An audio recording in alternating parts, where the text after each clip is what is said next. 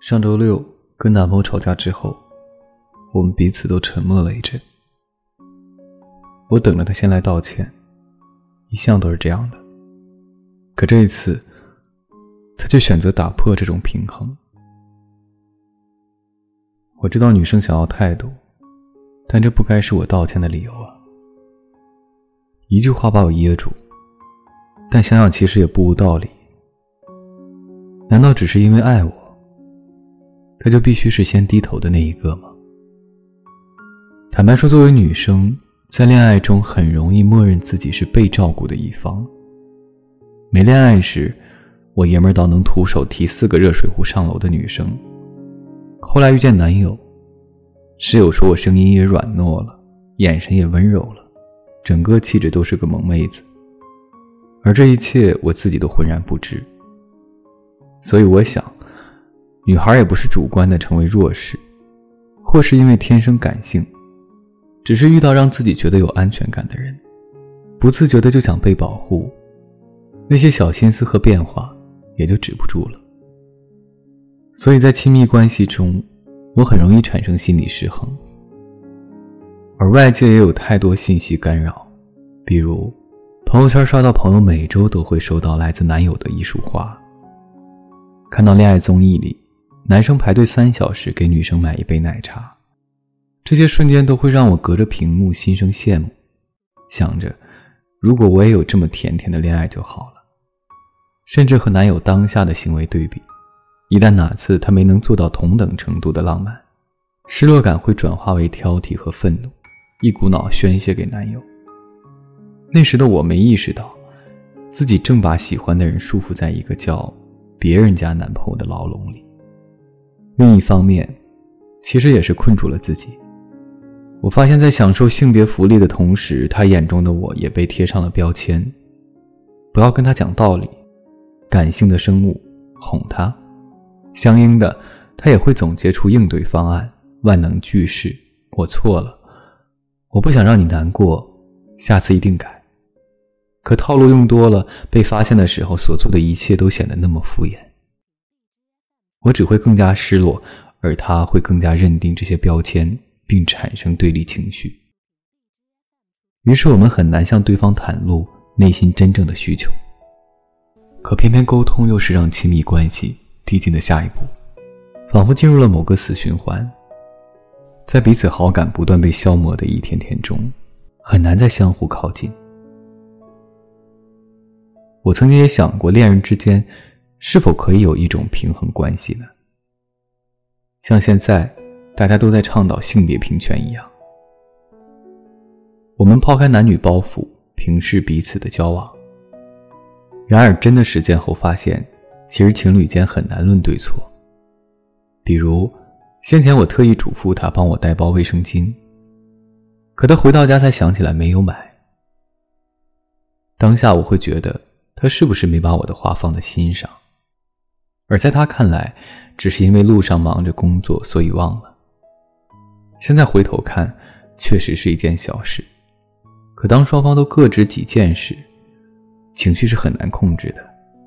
假如两人之间没有公正的评判者，那平等也只能是一个脆弱理想主义答案。况且男女之间的差异也不可能真的被弱化为零。就像女性需要承担生育的压力，因此那段时间。会需要男生有更多情感维度的付出，男生也会因为负担着家庭大部分的经济责任，需要女生给予一定程度的理解和关心。如果不能将双方的付出和得到量化，那么恋爱中男女也很难实现真正意义上的对等。先前我因为纠结亲密关系平衡感这个问题，去问过朋友果糖，他反问我。每对情侣的相处方式本来就不同，为什么要参照别人呢？我才意识到，先前那么纠结，或许是因为那些理想男友的行为，并不是我内心真正的需求。就像让男友蹲下来帮我系鞋带这件事，实施的当下，我也并不觉得有预期中那么满足，而路人投来的目光，会让我觉得有种跟风秀恩爱的尴尬感。现在想想，或许他们适合别人，但不一定适合我。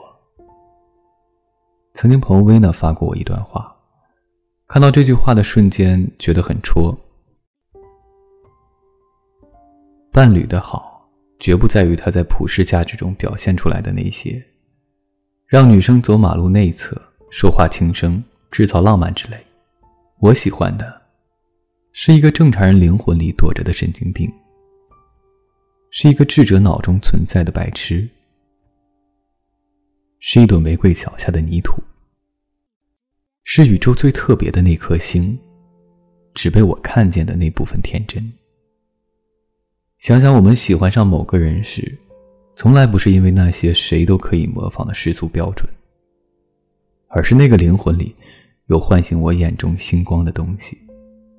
或许是他故意拍一下我的脑袋，笑嘻嘻的样子；又或是递给我一杯热水时恰到好处的温度。那些被忽略的时刻，才是将我内心细细包裹起来的充实感。所以，对方在我眼中。才那样特别。这世上也压根没有什么应该不应该的模范恋爱模板可供参考。真正可以把我们紧密联系在一起的，是那两颗因为是你，所以想不断靠近的心。你也不必向任何人，我也爱你。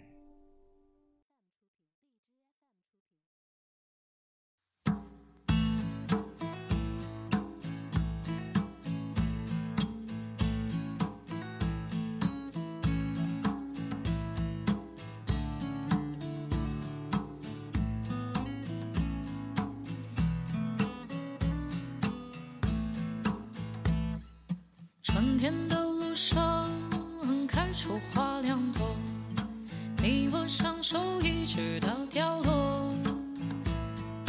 答应过我的那一句承诺，今生今世再也不寂寞。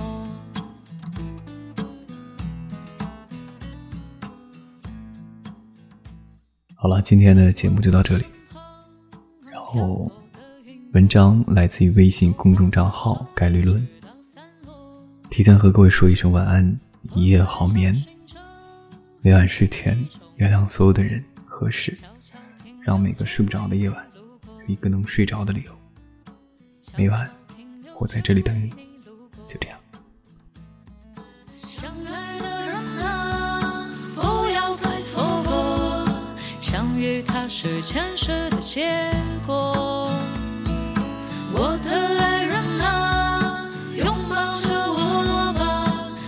化作星星相约在夜空。相爱的人啊，不要再错过，相遇它是前世的结果。我的爱人啊，拥抱着我吧，化作星星相约在夜空。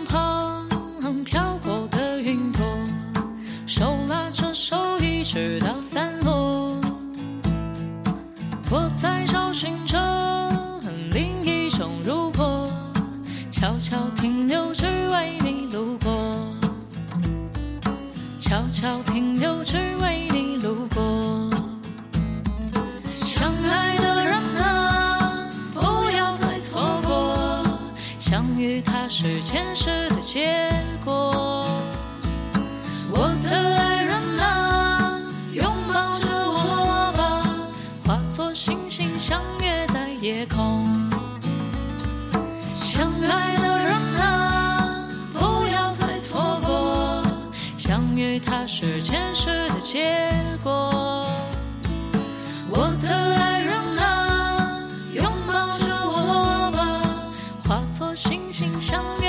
夜空，